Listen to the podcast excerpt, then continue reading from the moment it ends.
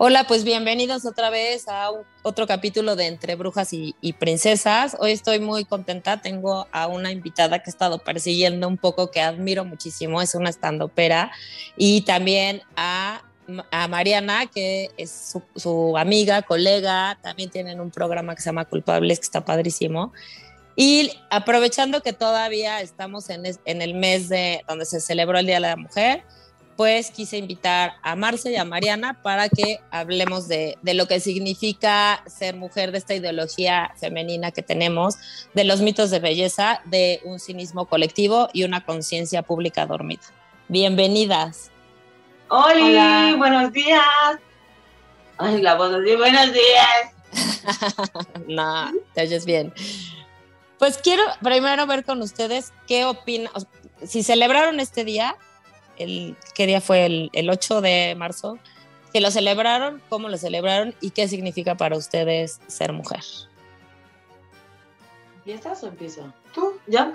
Bueno, yo celebré em, trabajando y di en la noche un show en el Foro 37 que lo organizó Mi Ramírez y Lepaline y todo fue, este, todo el dinero recaudado fue para eh, Natalia Lane, que fue víctima de, pues es que no, sé cómo decirlo, fue víctima de un tipo que la... De abuso. ajá, de, no, la violentó, este, casi la mata, pues. Entonces, este, todo lo recaudado fue para ella y así lo, lo celebramos, lo festejamos.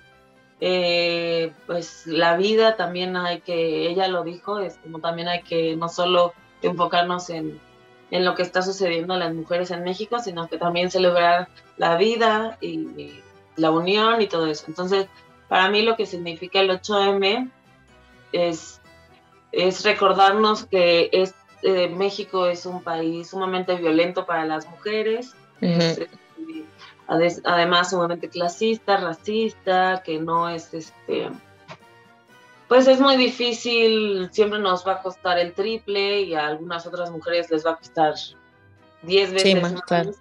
Y hay que mm, siempre enfocarnos en ayudar a la otra, en empoderarnos y el empoderamiento viene en creer en nosotras y en ayudar a que la otra cree en sí misma.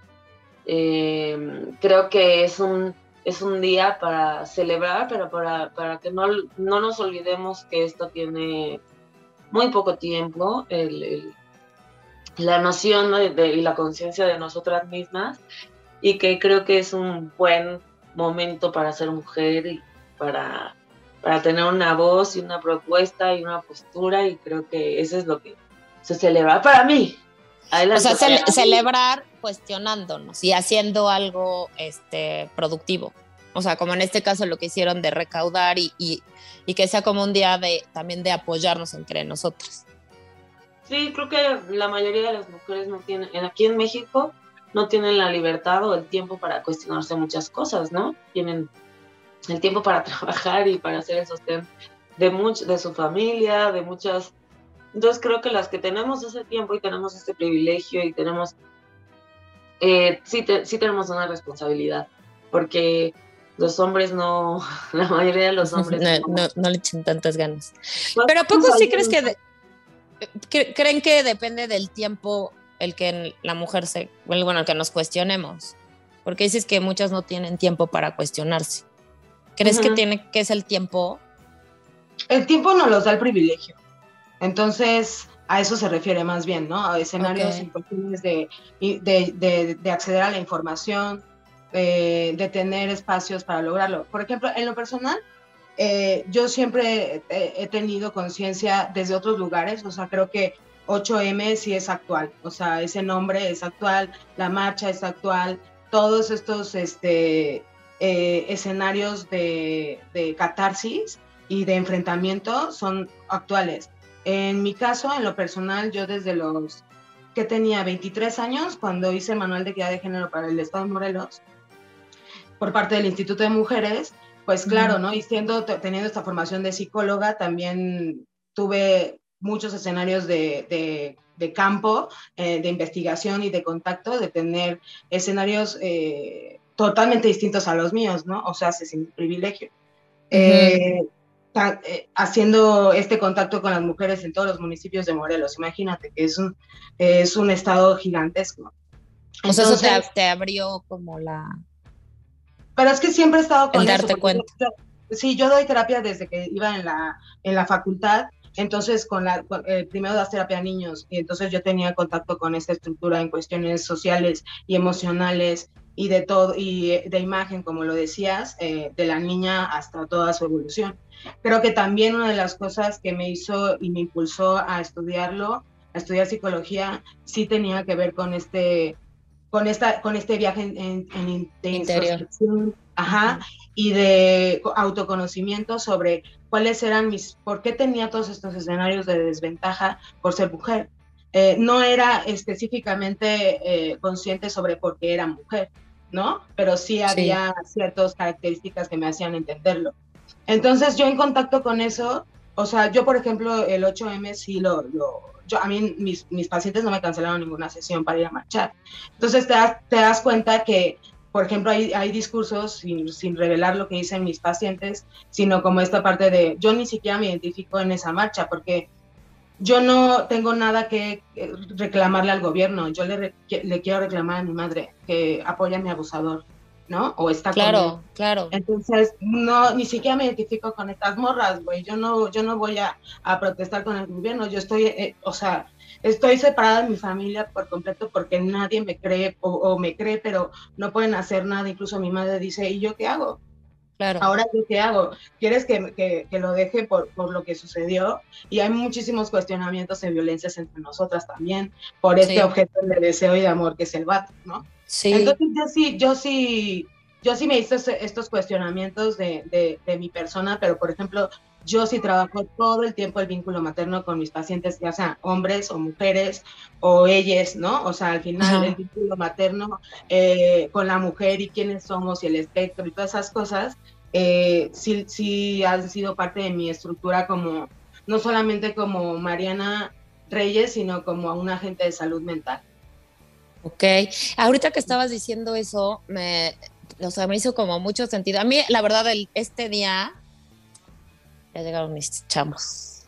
Este día, este, como que me daba mucho coraje, o sea, me da coraje que me empiecen como a, felicitar. Por ejemplo, estaba en un trabajo y el, mi jefe, que obviamente me salí, eh, y bueno, no lo había dicho, o sea, espero que no, que no se haga acá como un rollo, pero me mandaba flores, o sea, me mandó flores el día de, de la mujer. Y tiene, o sea, y trata a su esposa pésimo. Entonces, justo de eso escribí mi columna de cómo tenemos este doble discurso, o sea, que por un lado estás de sí hay que apoyarnos y no sé qué, o los, o los hombres, ¿no? De ay, feliz día. Me choca que los hombres me manden algo así de felicidades y no sé qué. Yo, güey, no, o sea, ve a tu casa y, y, y, este, trata bien a tu esposa, no la minimices, no la, ¿sabes? Es como que dices, ¿por qué hacemos eso? Y también como... Por, ejemplo, yo me acuerdo cuando era niña, eh, era el, día de, o sea, el día de las madres y le regalé a mi mamá una plancha. Exacto, sí, exacto. Porque nunca planchó nada. Es como reafirmarte que es, lo, o sea, sí, a mí también me chocaba el 10 de mayo que me regalaran cosas para la casa, pero así de... Pero justamente creo que eso es lo que está cambiando. Creo que o sea, creo que los hombres que, bueno, que mandan flores y todo ese tipo de cosas, o sea, yo la verdad es que yo creo que ya hay, hay cuestiones más importantes que, que reclamarles de que nos regalen flores. O sea, como, por mí está bien que nos regalen flores, todo fine, o sea, todo bien. El pedo aquí es... Eh, es como decir con, tu mismo statement, con tu misma postura, con tus mismas amigas, primero es con una misma, luego con, las, tu entorno, luego en tu trabajo, luego ya en activismo real, creo que eso es lo que a veces ya nos corresponde a, algunas, o sea, eso es, eso es en el trip personal en el que yo estoy, por ejemplo, y este... Y es lo que te decía del privilegio del tiempo, ¿no? O sea, creo que creo que estas cuestiones siempre atraviesan más, este, perdón, Rappi me acaba de mandar un mensaje, que es el único que me pide rápido, que unas flores, aquí está. Este, y creo que la conciencia siempre hacia una de decir en dónde yo soy machista, en dónde yo sigo siendo cómo yo misma me pongo estos estas em, posturas de belleza y estándares, estandartes de belleza que son prácticamente imposibles, o sea, porque además cuando empiezas a tener amor propio y una conciencia de ti misma y de lo que no permites y no permites y los límites, estamos hablando de mucho, de mucho privilegio de conciencia de lo que decía Mariana, o sea, como que es mucho, es, es, mucho, y hay gente que se levanta a las 5 de la mañana para ir a trabajar y llega a su casa a las 10 de la noche y, eh, o sea, no tiene tiempo para esas cosas, ¿no? Entonces yo creo que este pedo de la marcha, que nos juntamos muchas mujeres y que de diferentes... Yo la verdad cuando voy a la marcha lo que pienso es todas las mujeres que no están. Y si yo no estuviera, eh, verga, yo quisiera que quemaran todo. O sea, como quemen todo, amigas, así de please, así de Entonces, y por mis hermanitas y por todas las mujeres que han sido acosadas, abusadas, o sea, como que siento que es la, la misma violencia que nos, eh, nos une a todas, ¿no? Que es no poder caminar en la calle porque te da miedo, que te paguen menos, ser, tener menos foros o apoyos porque eres mujer, o sea, ese tipo creo que es lo que, como ya ahora, cómo podemos encontrarle solución, ¿no? O sea, como de que, ok, ya, ya llegamos a estas cosas y sobre todo lo que decías en cuanto a la belleza, ¿no? Es como yo estoy, tengo 37, casi 38, y yo ya me empiezo a ver al, eh, que, que, en la selfie, que en esto, que en el otro, en el espejo, y digo, ¡Ah! ¿quién es esta persona? No la reconozco, Pero porque tenemos esa super creencia de que tenemos que, que la mujer tiene que agradar. No puede envejecer, la mujer está prohibido, pero te das cuenta porque la belleza es nuestra moneda de cambio en esta sociedad y en el hombre es el dinero. ¿No? Entonces, esa es la presión que se tiene que ir aliviando en ambas partes, porque también ellos sufren mucho esa presión, ¿no? No, no solo nosotros, sino que ellos también sufren mucho la presión de ser macho alfa, ¿no? Sí, sí, sí, claro, exactamente. Pero a ver, en esto que dicen de, en esto que dicen de la, de la autoestima, o sea, bueno, de que querernos más, a ver, por ejemplo, ¿qué fue lo primero que se dijeron ustedes hoy cuando se vieron al espejo? ¿Tú qué te dijiste? Mariana, ¿qué te dijiste cuando te viste al espejo? Lo, lo primero que te dijiste. Hoy, que, tonta que voy otra vez tarde a mi día, porque por desayunar. Sí, o sea, hubo un maltrato. Pues sí, porque me choca, me, choca atrasarme cuando me levanto temprano y según yo todo fine, pero de repente eh, pues me da hambre. y tengo que cocinar y tengo muchos pacientes en sábado, ¿no? Entonces al final sí me, me, Yo estoy muy enfocada en mi trabajo, ese es mi poder. Eh, creo que, que sí, sí, o sea, yo desde temprana edad, no precisamente con un vínculo directo con el hombre, yo, no, yo, yo estaba consciente y abrazando la idea de que yo no merecía o yo nunca iba a ser un objeto de deseo de amor por parte de, ellos, ¿no? Okay. Tenía, tenía que ver más bien con una de, esa estructura o un revoltijo con, con, este, con esta construcción de, de, la fuerza, de la seguridad, con, con una con convivencia con una mujer que no estaba eh, pues lista o, que tenía las facultades para amar a otra mujer. Ok, ok. No fue un hombre, no, se, empieza desde otro lugar. Entonces, desprenderme de esa idea de ser el objeto de amor y de ser de un hombre me hizo ver otras cosas evidentemente en mí y, y ya, o sea, pero, pero no fue un hombre que me violentó, ¿no? Ok, ok. es una mujer violentada con todas esas carencias. Y de eso pues realmente es el temor más grande que nosotras tenemos de hablar, aunque yo por ejemplo en mi conocimiento todo el tiempo tengo trabajo y hay muchísimas mujeres que van a terapia, pero la realidad es que son muchísimas las que no.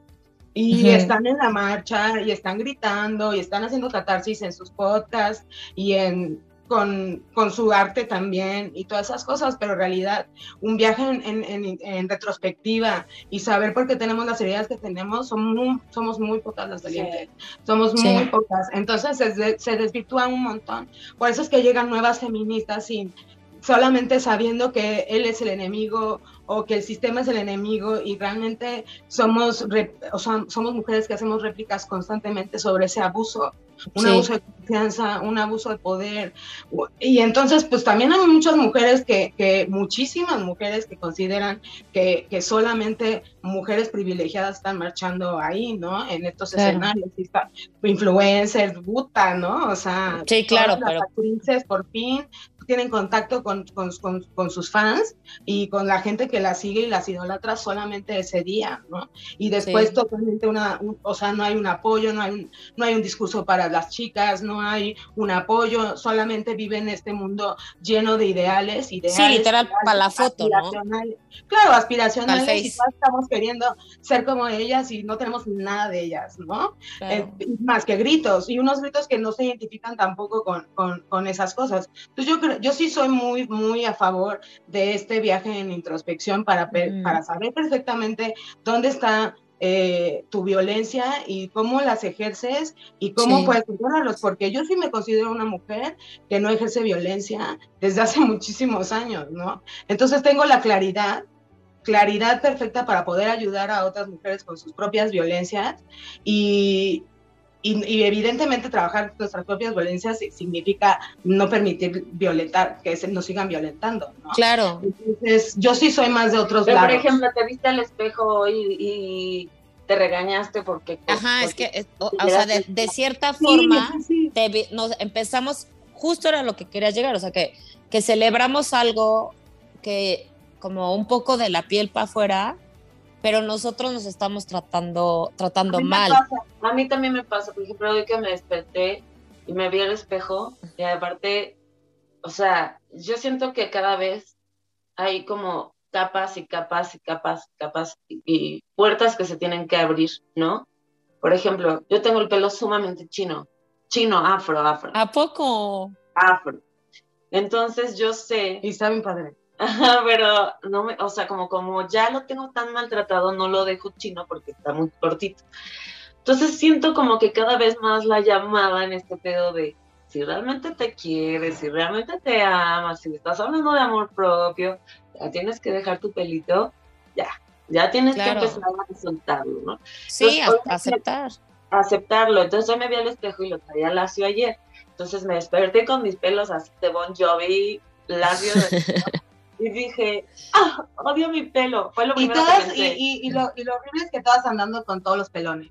Ah, sí. No más, es como de, todas, todas anduvimos con un pelón y no era un tema hacer hasta me gusta pelones, eso no es cierto, güey. O sea, siempre ellos sí tienen, es tenerlos esos espacios de que ellos sí pueden cagarla y fallarla ahí, güey, porque Exacto.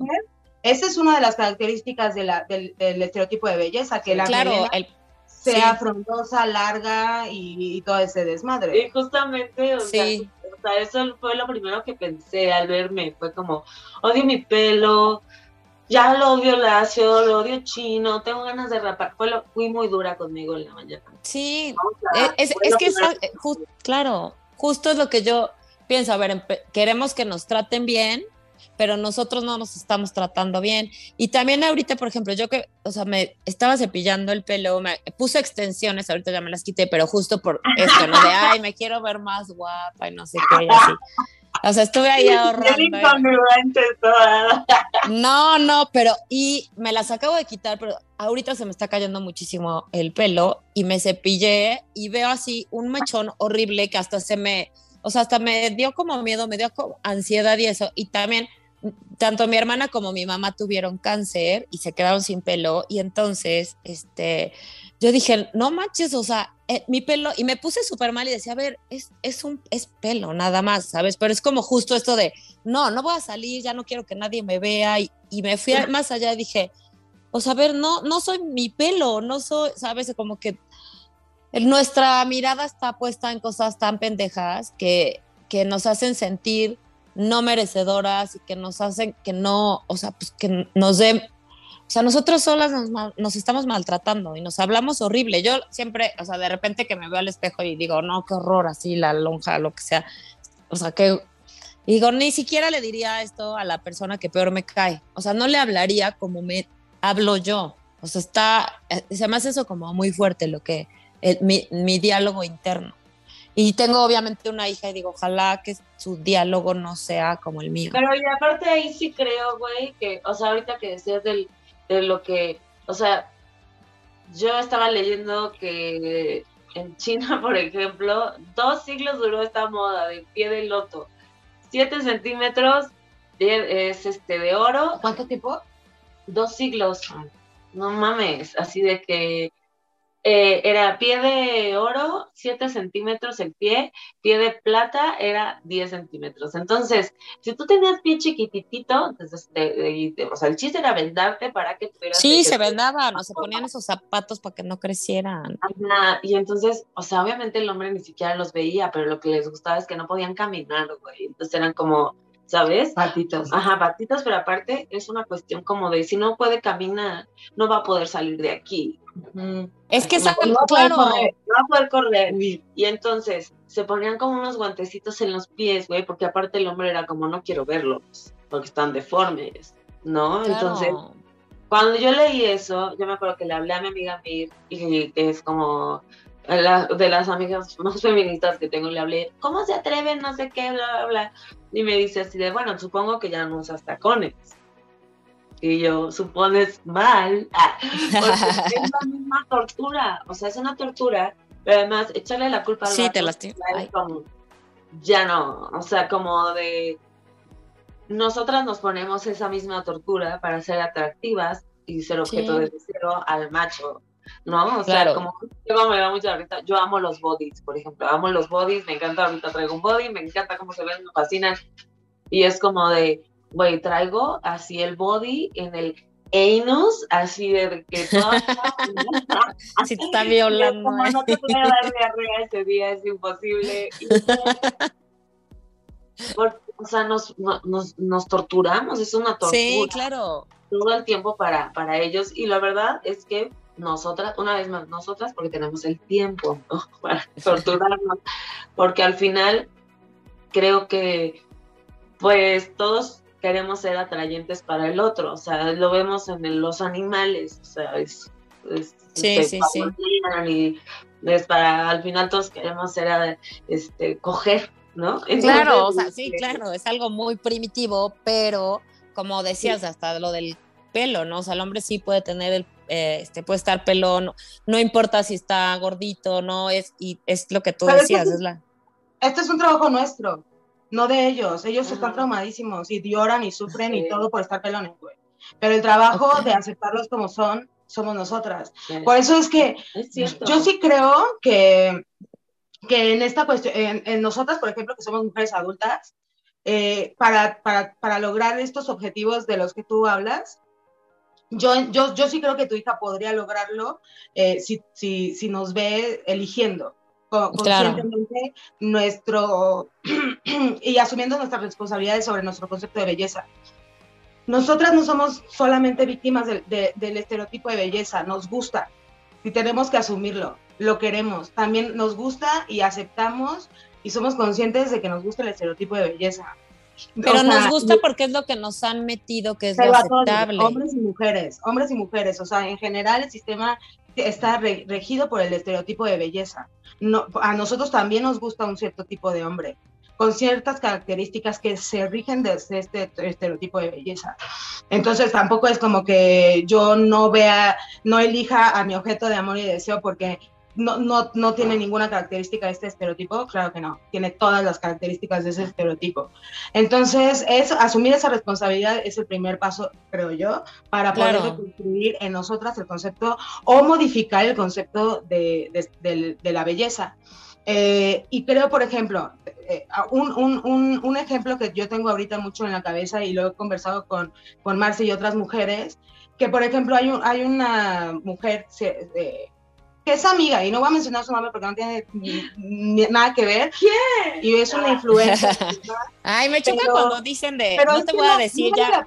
me entra la curiosidad ahí ya. O sea, no la tenía, pero no te voy a decir yo de quién será. Es que no importa, porque voy a contar la historia y, vas a pensar en siete, ocho influencers porque todas se parecen. A ver. Entonces, eh, de repente, eh, cuando, cuando se nota un cambio sumamente drástico sobre su imagen, en cuestiones de que adelgazó muchísimo y se ve fabulosa, porque nos gusta el estereotipo de belleza, no porque es homofóbica, nos gusta el estereotipo de belleza a todas, eh, es wow, qué locura, te ves mejor que nunca. Y no solo eso, ella se siente mejor que nunca. Claro. Y entonces empieza en un discurso todo el tiempo de influencer diciendo, no edites tu cuerpo, no uses filtros, no lo hagas, eh, tú, tú eres hermosa tal y como eres, no, no respeta tu cuerpo, eh, quiere tu imagen, entonces, y yo, ¿por qué ahora? ¿Por qué no cuando, cuando, cuando estabas gorda? ¿Por qué ahora que te sientes bien? ¿Por qué no le dices, me siento bien?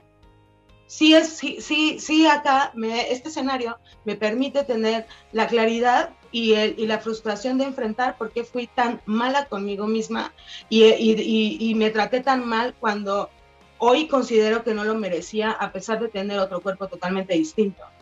Pero, pero eso es, eh, eh, y entonces la, la, pensar que la gente no se da cuenta es tonto. Eh, es como, gracias por decirme que no edite mi cuerpo, que soy hermosa, lo necesitaba escuchar, pero aún así tú luces diferente, tú luces mejor porque adelgazaste y, y es notorio y es evidente. Entonces, yo creo que una cosa es como muy buenas intenciones. Yo estoy muy agradecida, yo prefiero que haya ese discurso. Muy buenas eh, eh, intenciones, pésima ejecución, ¿no? Pésima. Porque al final, todos, los, todos, por ejemplo, los programas para bajar de peso, te dicen, todo bien, pero tu cuerpo podría cambiar. Sí. Y yo te voy a ayudar a que cambie pero quiere como eres, pero eso no es el problema. Si te, eh, yo, yo, yo, puedo ayudarte a que te quieras, pero tu cuerpo puede cambiar para que lo logremos, ¿va? Entonces es lo mismo. No, ella no está diciendo, ponte a dieta, baja de peso, te vas a sentir mejor y la chingada, pero está demostrando que ella se siente mejor. Incluso para decirse a ella misma que estuvo mal lo que hizo con ella misma, pero bajó de peso y se siente mejor. Ese, eh, entonces ahí están las evidencias, ¿no? También una, una otra influencia decía a su, a su gente, es como de, sí soy body positive, pero al final a veces quiero, como todas, eh, saber que se siente ser delgada. Entonces, es como, eh, es aceptar estas incongruencias, analizarlas, pero no engañarnos con el de, vete al espejo y di que tu cuerpo es hermoso cinco veces y vas a ver cómo cambia el chip. Seguimos engañándonos porque el estereotipo de belleza sigue siendo el pinche mismo, o sea, no va a cambiar, nos sigue gustando, entonces yo creo que hay que asumir las responsabilidades como agentes que seguimos promoviendo en nuestra psique y en nuestra cultura el estereotipo de belleza. Una de las ¿Y ahí qué podríamos hacer? Justo, o sea, tener la conciencia de la cultura. En, primera, la cultura no se desinstaura de la psique está instaurada desde la infancia. Entonces, yo soy una mujer que renuncia a su cultura, pero ejerciendo su ideal. Entonces, yo tengo renuncias muy claras, muy, muy claras. Evidentemente, en, en mi caso, la fortuna de estas renuncias es eh, tener, hacer un gran trabajo en, en mi profesión y, y, sentirme este, eh, obtener reconocimiento desde otras fuentes, ¿no? No, no sobre un vato o mis relaciones. Pero, pero claro que sigo eh, teniendo las intenciones propias de construir el concepto de belleza en mí a través de, de, la práctica en mí, de bajar de peso, de subirlo, de, de querer. yo también ayer en, mis redes estaba diciendo que quiero extensión. Y de repente una, una, una amiga, este, que es maquillista, Carla, que también es amiga de Marcela, este, me dijo, no, te, quedas pelona, yo te recomiendo esto, te recomiendo lo otro, mejor cómprate la cortina, yo te las pongo, ¿no? Mejor de clip, no, no permanentes. O sea, como es, y yo, ay, bueno, aún así sí las quiero, pero de repente también sé que, que, que ahí está y que tengo que poner atención en un montón de, de cosas. Todo el tiempo hacerme responsable. Todos los días de mi vida. Esto no acaba sí, yo, yo creo que, que, o sea, por ejemplo, lo que dices de las extensiones y todo, yo creo que sí se vale de que si quieres bajar de peso, bajes, si te quieres poner, pero que lo hagas porque a ti te, te hace sentir bien. Porque, por ejemplo, aquí, bueno, no sé en México, pero aquí en Puebla, la mayoría de mis amigas que están operadas, o sea, que se pusieron boobies o así, el marido les escoge la talla. O sea, entonces ni siquiera es como, o sea, porque el otro dice, yo las estoy pagando. No sé si es como mucho de provincia y no sé si ustedes lo ven, pero acá la mayoría de, de mis amigas, las casadas, el marido entró y les dijo, este, esta medida. Entonces es algo como, a ver, está bien si tú quieres ponerte por lo que sea, pero este, pues que sea algo por decisión tuya. O por ejemplo, mi hermana que tuvo cáncer de seno y ahí ella tenía la opción y dijo, no, pues ya, ya así me quedo.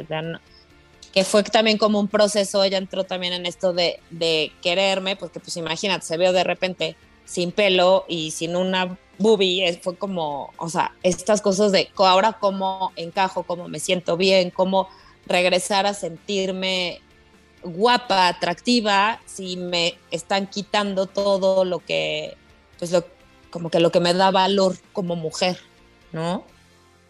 Además, creo que, por ejemplo, en mi caso ahorita yo aprendí a, a tener el hábito de hacer ejercicio, nunca lo había tenido, y o sea, mi meta a corto plazo es tener un buen culo.